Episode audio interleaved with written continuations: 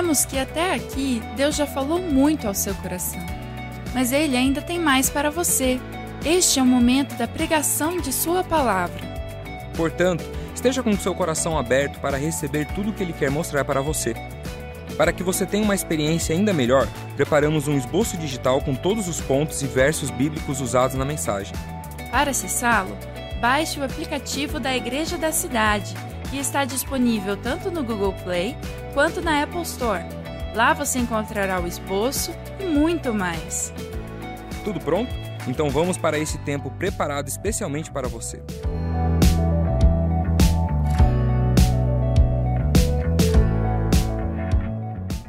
Como fazer discípulos de Jesus? Como construirmos essa jornada de fazer daquele que está próximo de nós, aquele que Deus nos deu como missão de influenciar, seja os nossos filhos, seja irmãos mais novos na, na fé, seja aqueles que ministerialmente nos tornamos líderes, seja aqueles que vamos ganhar para Jesus, caminhar perto deles, como fazê-los aqueles que se tornarão parecidos com Jesus. Nós vamos aqui para João, capítulo 24, do verso 1 ao 27. Nós vamos caminhar nessa mensagem, nesse momento onde Jesus faz uma discípula na cidade de Samaria. Vamos aprender com ele como nós podemos aplicar isso na nossa vida, porque Jesus não veio para fundar um grupo de amigos,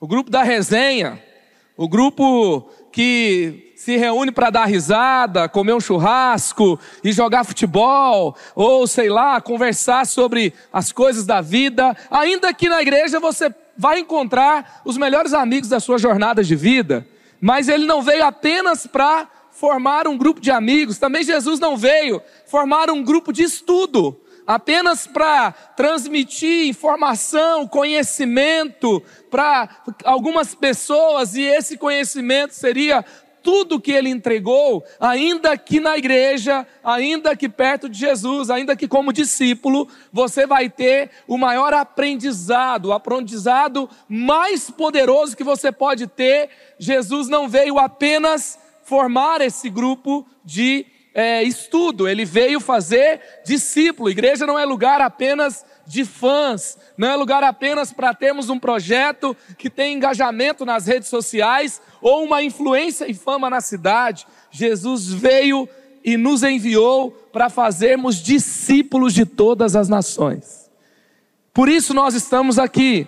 Se você é daquele tipo de crente que fala assim, igreja para mim é assim, eu chego, pego o culto no domingo, me alimento espiritualmente e vou embora para casa. Eu não quero muito me envolver com muito, porque eu estou aqui é por causa de Jesus mesmo. E então eu não quero me envolver com ninguém. Eu vou viver a minha vida, vou fazer tudo certinho, sabe? Ainda que você já tenha entendido uma parte importante, você ainda não entendeu a proposta central, o todo da vida cristã. Não é uma vida isolada, não é uma vida, sabe, onde você vai viver o melhor para a sua vida, para as suas coisas, para os seus projetos. Ela é coletiva, ela vai impactar outros. Nós já fomos salvos por Jesus, mas estamos aqui ainda por um motivo.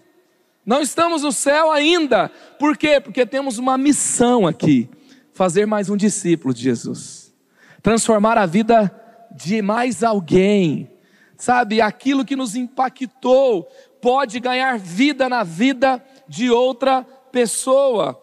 E aqui então, eu vou ler primeiro João 4, verso 1 a 5 e os versículos adiante. Nós vamos caminhando nessa história linda do encontro de Jesus com a mulher que nós conhecemos como a mulher samaritana.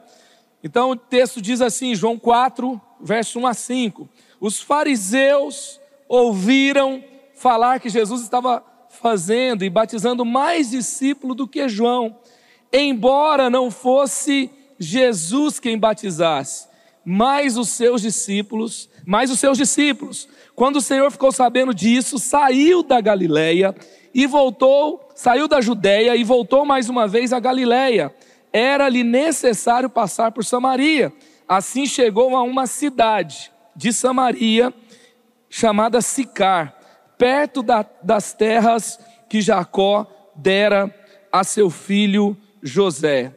Então, aqui é um momento da vida de Jesus, ele está com seus discípulos, há um certo alvoroço ali na Judéia sobre o impacto das ações de Jesus. Jesus sai, Jesus vai fazer um trajeto da Judéia para a Galiléia, e quando ele faz isso, ele deixa a marca por onde ele passa. Ele vai fazer, ele passa por Samaria e ali ele vai fazer discípulos. Ele faz uma discípula que no final das contas ganha uma cidade para ele. Fala do seu amor para ele, para toda a cidade. E aí então é interessante porque os discípulos não gostavam muito desse negócio de passar em Samaria. A última vez que eles tinham passado lá, eles tiveram uma brilhante ideia: mandar descer fogo do céu e consumir todo mundo. Era toda a, sabe, afetividade, o amor que eles tinham por Samaria, mas até nos lugares mais difíceis relacionalmente, com histórias duras, com marcas tão negativas, Jesus passa e ele deixa a marca do discipulado. Ele deixa uma marca grande de transformação. Então vamos caminhar nessa história e ver como Jesus fez isso. Para fazer discípulos de Jesus, primeiro, seja acessível às pessoas. Verso 6 diz: Havia ali o poço de Jacó. Jesus, cansado da viagem, sentou-se à beira do poço. Isso se deu por volta do meio-dia. Então, quando Jesus passa por Samaria, ele passa por uma escolha, porque havia outros caminhos. Os judeus que não gostavam de passar por lá, eles iam até o Vale do Jordão e chegava até a Galiléia pelo Vale do Jordão para não ter que passar por Samaria, porque judeus não se davam com samaritanos. Era encontro de torcida do Palmeiras com torcida do Corinthians. Era encontro de torcida do Flamengo com a torcida do Fluminense, sabe? Era encontro de militante de esquerda com militante de direita. Você sabe que é complicado esse negócio. Era um encontro de tensão. Então eles evitavam. E Jesus passa por lá e vai até o poço. O que é o poço, gente? O poço é o lugar que as pessoas vão. Sabe?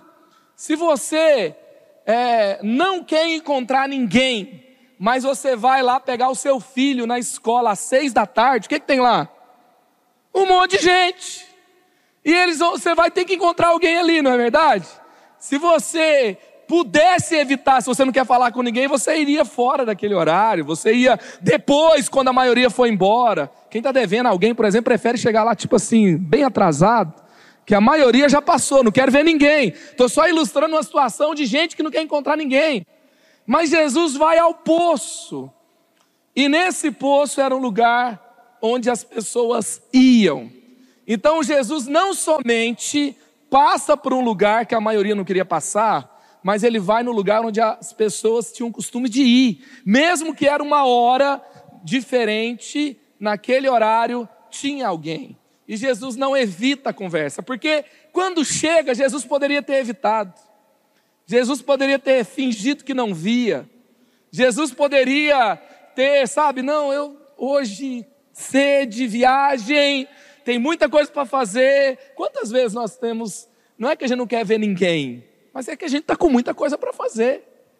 E não dá para conversar, não dá para parar. E Jesus, ele foi acessível, ele foi próximo, ele foi em busca do encontro, ele tinha um coração aberto para encontros. E isso fez com que ele se conectasse com alguém que precisava de um encontro. Alguém que preferia o isolamento, alguém que era marcado, era marcada por relacionamentos que a feriram tanto. E ela tinha uma defesa, ela tinha uma armadura para expelir, sabe, uma zona ali que ela se protegia para que as pessoas não se chegassem mais próximas. Deixa eu te dizer uma coisa: se você vai fazer discípulos de Jesus, você tem que pegar o caminho do encontro com as pessoas. você vai ter que fazer algumas rotas de encontro. Você vai ter que escolher o encontro. Você vai ter que parar para perceber que alguém está ali e para que você compartilhe Jesus, você precisa desse encontro. E isso vai fazer diferença na vida daquela pessoa e vai fazer diferença na sua vida também. Então foi isso que Jesus preferiu intencionalmente. E, e, ali ele vai e nos deixa essa lição, a lição de ser acessível, de ser conectivo, de buscar o coração das pessoas. Em segundo, nós vamos para o verso 7, o verso 8, valorize as pessoas, valorize as pessoas, João 4, 7 e 8. Nisso veio uma mulher samaritana tirar água. Disse-lhe Jesus: Dê-me um pouco de água. Os seus discípulos tinham ido à cidade comprar comida. Nesse encontro parece que tinha vários níveis de discipulado, né? Porque o Pedro que arrancava a orelha do, do outro que aproximava de Jesus, sabe? O que não deixava as crianças chegar tão perto. O Tiago e o João, que eram filhos do trovão, olha o nome. Sabe? Onde os caras estavam era meio complexo. Então, eles que tinham tido essa ideia de mandar descer fogo do céu quando os samaritanos não receberam ali os discípulos de Jesus. Então, Jesus tinha níveis de discipulado diferente aqui porque ele sabia que os discípulos estavam prontos para essa conversa. Então já mandou eles buscar comida. Falou: depois a gente continua o nosso discipulado. E aí então recebe aquela mulher e começa a conversar com ela. Ou seja, ele prepara um ambiente para que a conversa acontecesse. Ele é estratégico para que isso aconteça e ele valoriza então essa pessoa. Ele valoriza e ele pede para ela água. Quando ele pede para ela água, nós sabemos que Jesus tinha condições de fazer surgir água do nada na mão dele.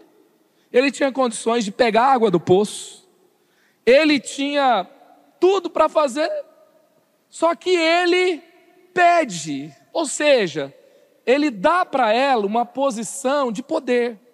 Ele dá para ela uma posição de honra ele dá para ela uma posição meio que de controle. Você pode me dar ou você pode não me dar.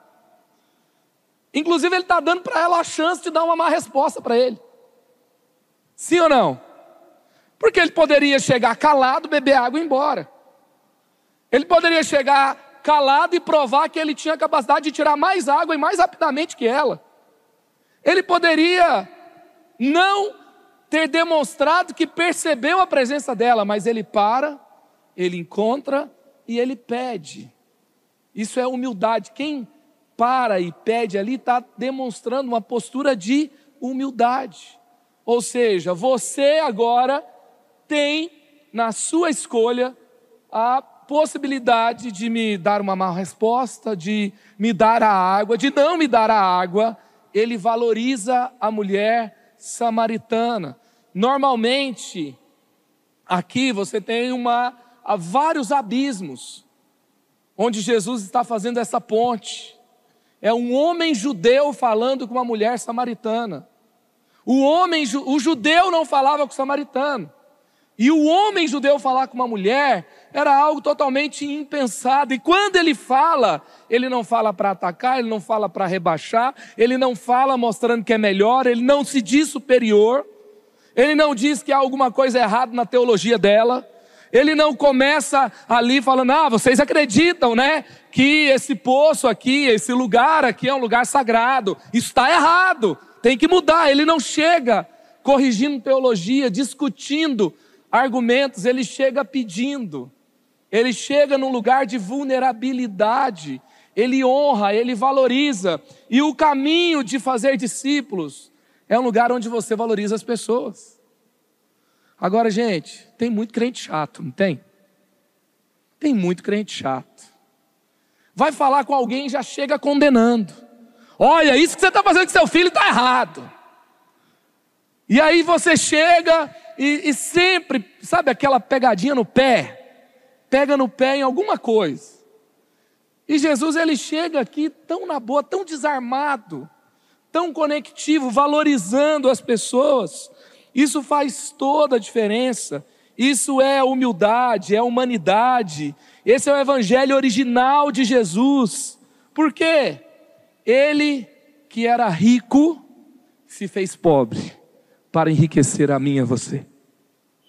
Foi isso que Jesus fez. E quantas vezes a gente está demonstrando o quanto sabemos, o quanto sabe. E não é por aí. Você sabe que o afã de mostrarmos o que sabemos nos impede de levar o Evangelho para quem precisa.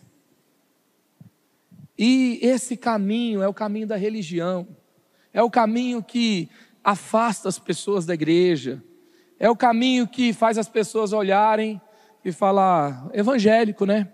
É assim, eles se acham melhores que todo mundo. E tem muita gente que virou assim, militante da moralidade. E sabe, eu não tenho como discipular, transformar a vida de alguém que eu ainda não ganhei o coração. É lógico que tem um momento do confronto, é lógico que o Evangelho vai chegar no momento em que você vai ministrar no coração de alguém para que essa pessoa tenha uma decisão de mudança de vida. Mas se eu não estou ainda no lugar de intimidade, se eu não estou ainda no lugar onde tem uma prova consistente de que eu amo e valorizo aquela pessoa, não adianta dar sermão, não adianta dar lição de moral. Eu lembro que esses dias atrás nós recebemos um casal que está morando hoje no Canadá. E aquela moça, ela fez parte do, de uma célula da Mariana, minha esposa. E ela, quando veio, né, hoje ela está vivendo um tempo tão lindo, é, casada, com filhos e ministério e etc. Mas quando ela veio para a célula da Mariana, ela estava totalmente fora da igreja. E ela disse que fumava antes de entrar na célula, para chegar na célula com cheiro de cigarro, para falar assim: quer ver que hoje esses crentes vão tudo falar que eu estou errada? E ela entrava, e aí o pessoal abraçava, acolhia, orava, comia junto e ainda marcava um café para depois. Aí ela falava: hoje vão falar. Até que ela parou de fumar e ninguém falou. Por quê? Porque sermão ela tinha em vários lugares. Ela chegava em casa, a mãe dava sermão. Ela encontrava com gente religiosa que dava sermão. Isso estava sobrando, estava faltando era acolhimento e amor. Estava faltando é alguém que a valorizasse por quem ela era. E não que ficasse condenando o que ela fazia. E aí então esse lugar de acolhimento, de transformação, ele realmente gerou uma mudança, uma, uma novidade de vida. E é isso que Jesus está fazendo, ele está valorizando. 2 Coríntios 8, 9: Pois vocês, vocês conhecem a graça de nosso Senhor Jesus Cristo, que sendo rico, se fez pobre, por amor de vocês, para que por meio da sua pobreza vocês se tornassem ricos. Amém? Gente, se Jesus fosse nos receber com um sermão de tudo que a gente precisava mudar, a gente morria no primeiro encontro. É ou não é? Ele vai aos poucos porque a gente não aguenta tudo de uma vez. Aí você vira o ano, 200 anos de vida com Jesus já, um pouquinho de exagero. E aí você fala, ainda tem coisa para mudar. Temos mais um ano para sermos mais parecidos com Jesus, porque Jesus vai falando na medida que nós vamos estando mais próximos dele. Terceiro, enxergue as necessidades das pessoas. Verso 9: A mulher samaritana lhe perguntou: Como o Senhor, sendo um judeu, pede a mim uma samaritana água para beber, pois os judeus não se dão bem com os samaritanos? Como assim? Como que você fala comigo? É interessante, Jesus está pedindo algo, mas quando Jesus está pedindo algo, ele não quer exatamente algo que ela pode dar, ele está enxergando a necessidade que ela tem. E ele está vendo que essa pessoa é alguém que não é ouvida, é alguém que é julgada, é alguém que sofre naquele lugar onde ele busca conexão com ela. E isso faz toda a diferença nesse encontro. Então, assim, Em outras palavras, ele está dizendo: você é diferente de todo mundo que eu conheço, que é judeu, que é como você. E, gente, infelizmente, nós estamos vivendo um mundo em que, quando você valorizar as pessoas, acolher as pessoas, você perdoar, você honrar, você não julgar, as pessoas vão dizer: Mas você é evangélico? Evangélico não faz isso, eles julgam a gente. É ou não é? Infelizmente, o nosso mundo está dividido em trincheiras. Eu estou. Nós trouxemos um líder de adoração em uma das nossas conferências, há uns três anos atrás, chamado Sean Foyt. E ele estava mostrando nas suas redes sociais uma noite de adoração que ele marcou numa cidade americana. E quando ele chegou para aquele show, sabe o que aconteceu? Todo o estádio estava pichado, xingando ele e os evangélicos, com aquelas palavras extremamente doces, carinhosas, sabe? Cheio de palavrão, gente. Por quê? Porque é assim que uma cidade que estava recebendo aquele, aquela noite de adoração passou a ver os evangélicos. E nós, temos que ser aqueles que as pessoas vão se surpreender, sabe? Não tem um choque de realidade?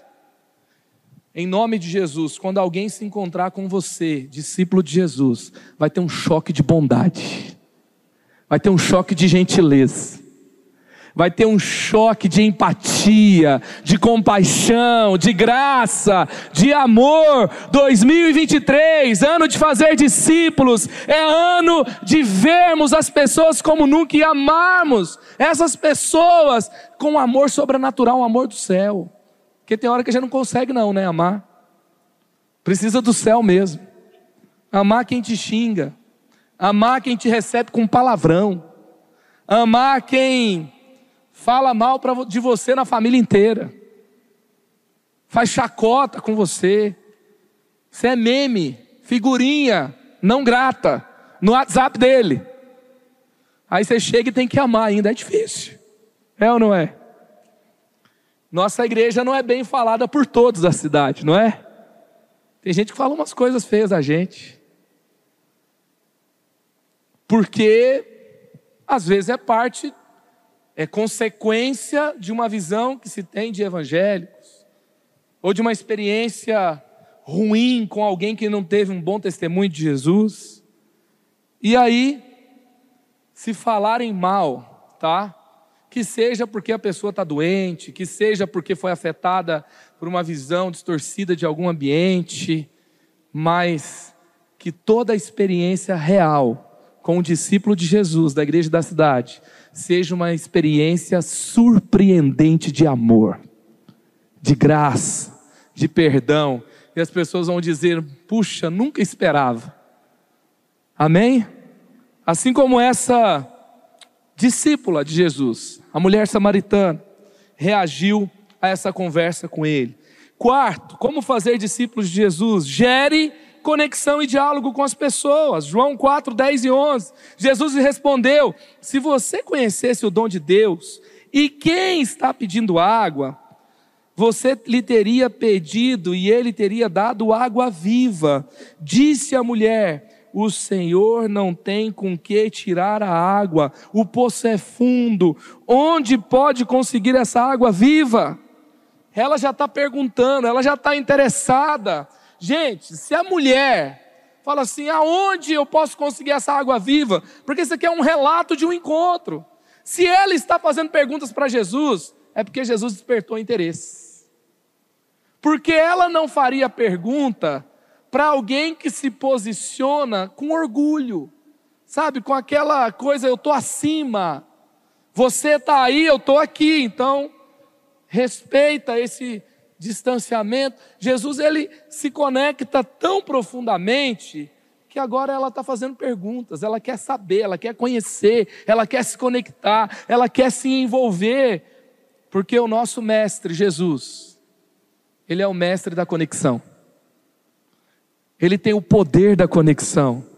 E em nome de Jesus, Deus vai restaurar conexões que foram perdidas. Talvez lá atrás Talvez foi uma imaturidade. Talvez foi um tempo onde você estava longe de Deus. Ou pode ser que seja algo da própria pessoa, algo que você não teve controle, mas conexões foram perdidas com amigos, com pai, com mãe, com tio, com tia, com pessoas que andavam juntas, mas em nome de Jesus, pelo poder do Espírito Santo, pela realidade de quem se tornou um genuíno, um profundo, um real discípulo de Jesus. 2023 será ano de conexões restauradas, relacionamentos restabelecidos. Em nome de Jesus, aqueles que você tem conexão na sua própria casa, a conexão vai aumentar, porque Jesus vai ser cada vez mais real, vai ser cada vez mais claro, vai ser cada vez mais refletido na sua vida, e as pessoas querem querem se envolver com o Jesus que é real. Não é simplesmente uma fé que eu tenho, não é uma coisa que eu posto nas redes sociais, não é um versículo bíblico que aparece em algum lugar, não. É um discípulo real de Jesus. Esse discípulo é um discípulo de conexões. Amém? E até as conexões mais difíceis se tornarão conexões poderosas do céu. E, gente, por que, que isso acontece? Isso aqui é o Evangelho. O Evangelho é belo. O que é belo nos cativa, é ou não é? Atrai a nossa atenção. Você, você para e você olha, tem algo instigante. Você fala, por quê? Como pode ser tão incrível? O Evangelho é inteligente. O Evangelho é grandioso. Se eu tenho relacionamentos que refletem, sabe, coisas pequenas, coisas fúteis, coisas, sabe, que ali é, é, não, tem, não tem conexão, não tem coerência com o Evangelho. Isso está errado. E nós temos que ter esse tipo de vivência com as pessoas. E o que, que isso vai fazer? Vai elevar, vai dignificar, vai honrar, vai promover. Assim que as pessoas se sentirão perto de nós, não é algo que é arrogante, apelativo. Tem, eu lembro que uma vez a gente tem lá, sou um pastor de jovens, eu ainda sou um pastor de jovens. É lógico, está evidente, né? Alguém até perguntou por que ele está falando que ele ainda é, está óbvio, né? E aí então eu sou um pastor de jovens, e aí a nossa juventude tem a nossa coleção de camisetas, que é muito querida pela igreja. E, e uma vez eu fiz uma, um design de uma camiseta, sou designer, e eu empolgado mandei para o paizão. Falei, vai amar. Tinha uma frase forte, eu nem lembro a frase, mas tinha uma frase forte. E ele mandou com todo aquele jeito querido e amável que ele tem. Ele falou: Filho, essa camiseta está linda, mas essa frase está dando palestrinha nas pessoas está dando lição de moral. Tá? Então, assim, a nossa camiseta, ela tem que ser mais positiva, ela tem que ser mais, sabe, vibrante, tem que falar de algo mais, é, sabe, a gente tem que falar de algo que vai é, exaltar, promover, conectar as pessoas com o Evangelho. Aí eu entendi, sabe, e aí a rota foi realinhada, eu aprendi algo novo ali. E a gente tem que ter isso como um valor para a nossa vida, sabe? A gente tem que pensar o que, que a gente está comunicando. Uma vez eu conversei com uma mulher, ela falou assim: não, quando eu falo com as pessoas, eu acabo dando dura, porque eu entendi que eu tenho o dom da exortação. dom da exortação, como assim? Né? Até Barnabé, que era filho da exortação, quando você vai ver, a palavra exortação está escrito encorajamento. O sentido real dela. É algo que encoraja, é algo que é feito na hora certa. Às vezes as pessoas falam assim, mas tem que ter a denúncia profética, avisar para o mundo, está todo mundo errado e etc. Deixa eu te dizer uma coisa. Isso aqui é sério. Eu estava conversando com o Mike Brodot e ele trouxe uma perspectiva tão linda sobre a nossa postura com relação aos não crentes. E ele falou: às vezes nós achamos que a nação, por exemplo, o Brasil, é o Israel de Deus. Mas na verdade o Brasil não é Israel. A igreja de Jesus é o novo Israel. Amém? São os filhos da fé de Abraão. Faz sentido? Mas os não crentes são Babilônia. Os não crentes são a nação na qual nós estamos exilados nela. Então, quando você vê uma profecia de Jeremias se dirigindo à Babilônia, Jeremias não está batendo na Babilônia. Jeremias está dizendo: olha, plante nessa terra, ore pela prosperidade deles, da Babilônia. Por quê? Porque a prosperidade de vocês depende da prosperidade deles. Então ele vai falar sobre uma relação estratégica. Quando você vê Daniel também, que está exilado, ele serve ao rei, ele ajuda o rei, e o rei percebe que Deus é Deus, porque Deus estava com Daniel, porque Daniel prosperava, porque Daniel era sábio. Não era porque Daniel aparecia e falava: você está tudo errado, você vai para o inferno se você não mudar de vida. Então nós temos que entender esse nosso papel. O que Jesus está fazendo com a mulher samaritana é algo semelhante. É uma relação de honra, uma relação de graça. E aí, quando nós estamos lidando com um crente religioso e que tem uma proximidade, que já andamos juntos há muito tempo, aí nós temos um outro papel quando tem um determinado erro, mas ainda assim com amor. Agora, tem muita gente querendo se relacionar, querendo ser o profeta do caos, o, de, o que denuncia profeticamente para declarar que o mundo jaz no maligno, aquela coisa toda. Eu estava na sala de casa hoje, a gente ligou a TV para conectar na Smart TV. E nesse, nesse minuto ali, tinha uma mulher gritando na, internet, na, na TV e falando um monte de bobeira lá que assim é tão desconexo porque era um canal de uma igreja, a pessoa pregando. Só que estava falando com, de uma forma tão rude, de uma forma tão, sabe, é, sem empatia nenhuma. E, e na TV, para todo mundo. Eu olhei, meus filhos olharam e falavam: O que, que é isso, pai? E às vezes nós vemos pessoas se relacionando dessa forma. E que Jesus, nesse tempo, nos batize com seu amor. E as pessoas vão olhar e falar assim: é crente. É o pessoal, é os evangélicos. Mas é diferente. Ele ama, ele se conecta, ele envolve, ele abraça, ele tem empatia e assim por diante. Então aquele poço era o poço de quê? Era um poço que machucava a identidade daquela mulher. Ela estava ali sozinha e ela se sentia excluída, e nesse lugar Jesus promove um ambiente de conexão com ela. Quinto, para você fazer discípulos de Jesus, apresente propostas para mudança de vida. João 4, 12 a 14.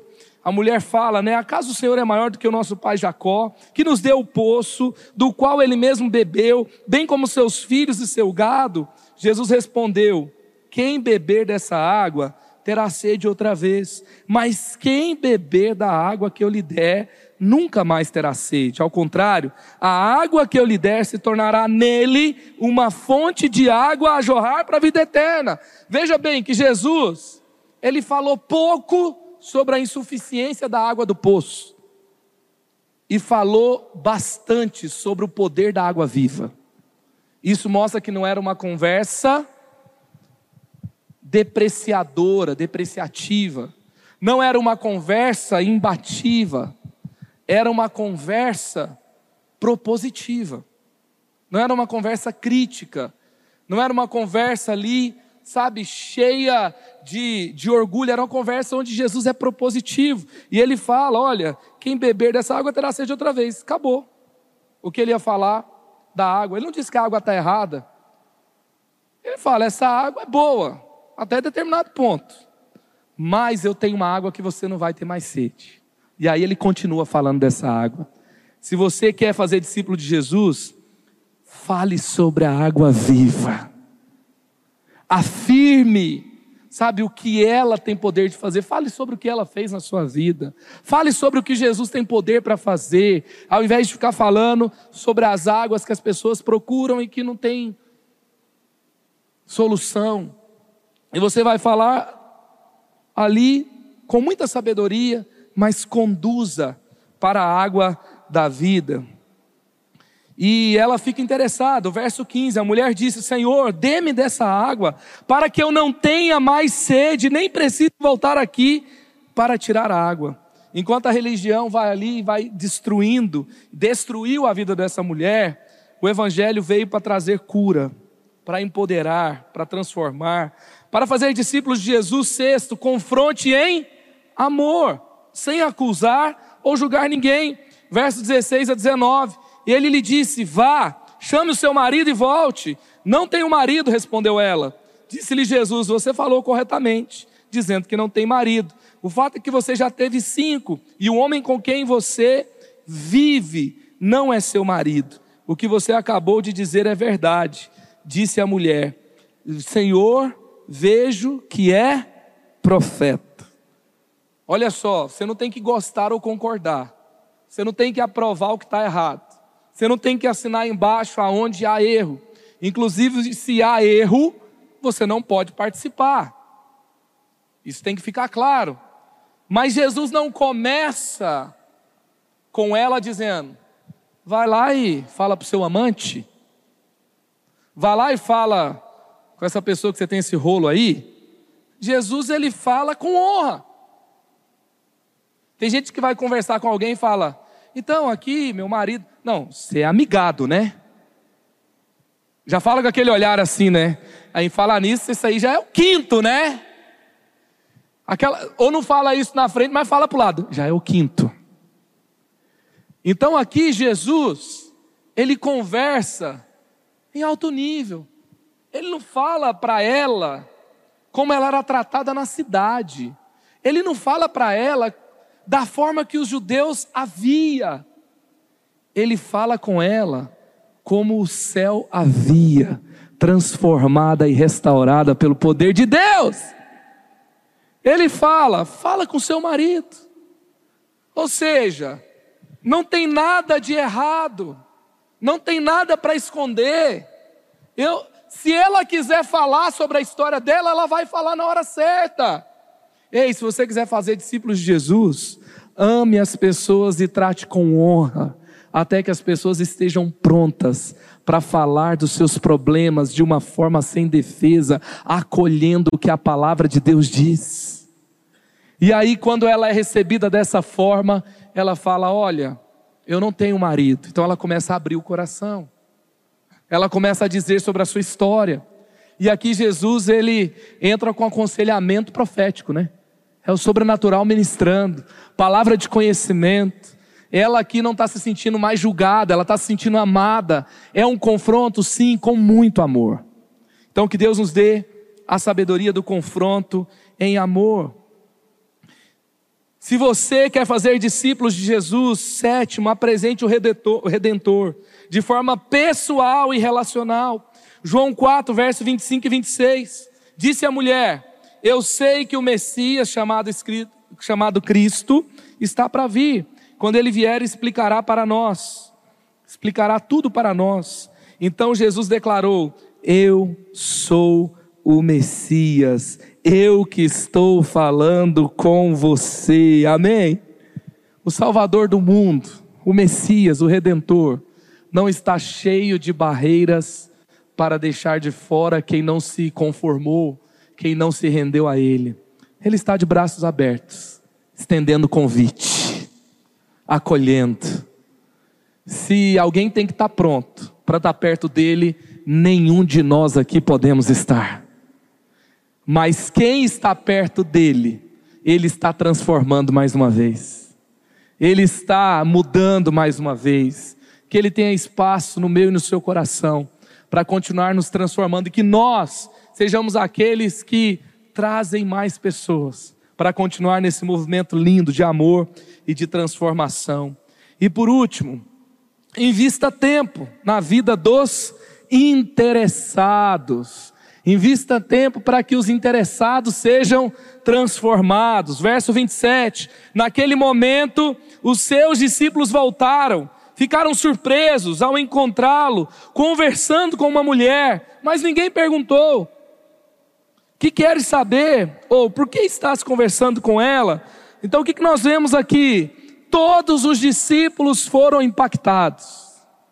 Eu acho que essa aula para os discípulos de Jesus, que tinham ido comprar comida, não foi uma aula, sabe, com a Bíblia aberta explicando o significado do texto. Não foi uma sala de aula de discipulado. Foi vida na vida. Jesus estava demonstrando o poder do Evangelho na vida de alguém que era hostil a ele. Mas a forma que ele tratou transformou a vida da mulher. Ele estava ali impactando. Deixa eu te dizer algo.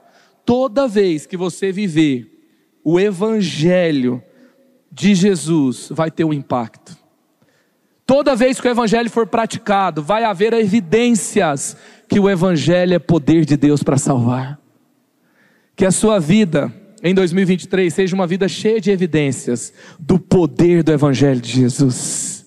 Por onde você passar, vai ter evidências do poder do Evangelho de Jesus, vai ter evidência na vida dos seus filhos, vai ter evidência na vida do seu cônjuge, vai ter evidências na vida dos seus colegas de trabalho, seus funcionários, seus chefes. Você vai ver algo acontecendo, o Evangelho vai atrair para conversas profundas, as pessoas ficarão admiradas com a forma até com que você trata outras, e isso vai ser um grande testemunho do Evangelho. Vai ter pessoas que vão depois te procurar. Como Nicodemos, como a mulher samaritana, que no primeiro foi abordada, mas depois falou: "Olha, minha vida tá um caco. Não tá bom.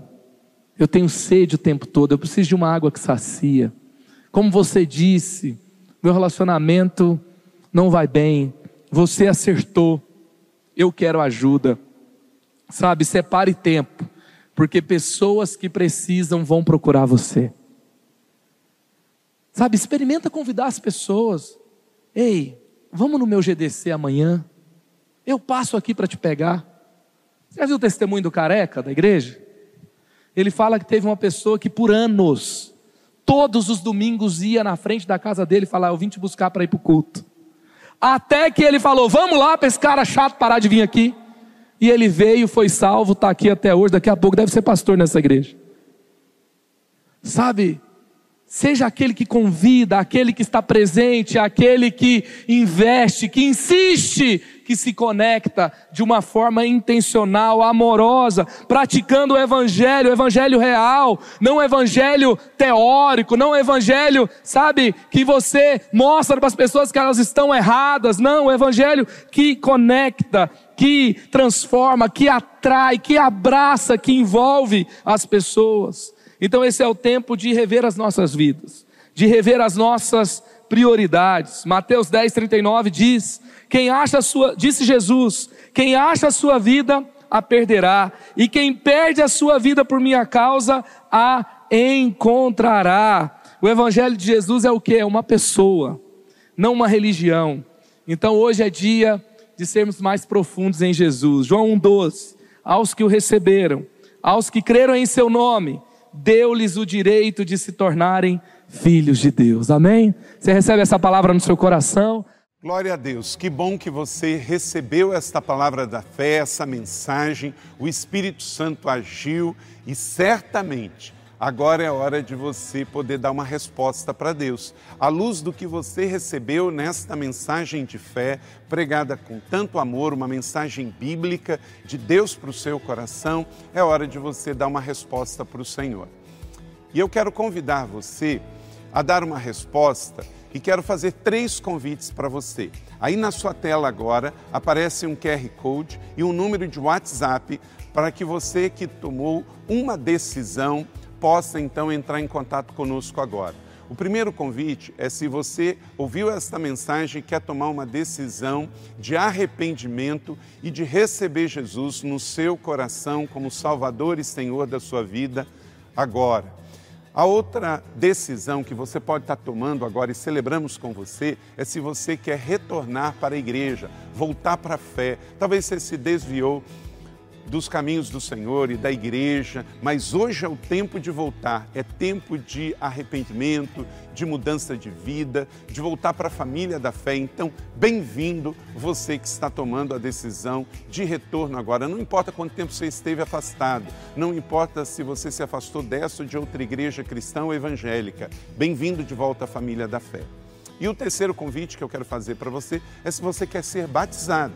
Então, se você quer ser batizado em águas, se você está em São José dos Campos ou em qualquer cidade onde temos uma igreja da cidade ou aí na sua cidade, entre em contato conosco agora pelo WhatsApp ou pelo QR Code e diga: Eu aceitei Jesus, eu quero ser batizado. Eu não tinha sido batizado em águas ainda, no batismo de imersão, que é o batismo que Jesus viveu lá no Rio Jordão, sendo batizado por João Batista, e eu quero ser batizado em águas também. Então entre em contato conosco. Amém? Então, bem-vindo à família da fé. Parabéns por tomar uma destas decisões hoje, após ouvir esta mensagem. E o nosso campus online aqui da Igreja da Cidade está aqui para servir onde você estiver. Deus seja louvado. Vamos orar juntos? Pai, eu quero te agradecer por cada um que recebeu agora a tua palavra e ela tocou no coração e eles estão dando uma resposta para o Senhor. Eu abençoo cada um dos que nos acompanharam agora nesta transmissão. Que o Senhor abençoe as suas vidas, os que tomaram a decisão de te aceitar, de voltar para a igreja ou se batizar, nós assim os recebemos e os abençoamos em nome de Jesus. Amém. Obrigado por estar conosco. Se você tem qualquer outra dúvida também, aí no chat ou nas nossas mídias sociais ou no WhatsApp, mande para nós e nós vamos entrar em contato com você. Somos a Igreja da Cidade, uma família para pertencer. E aqui no campus online, uma família para pertencer onde você estiver.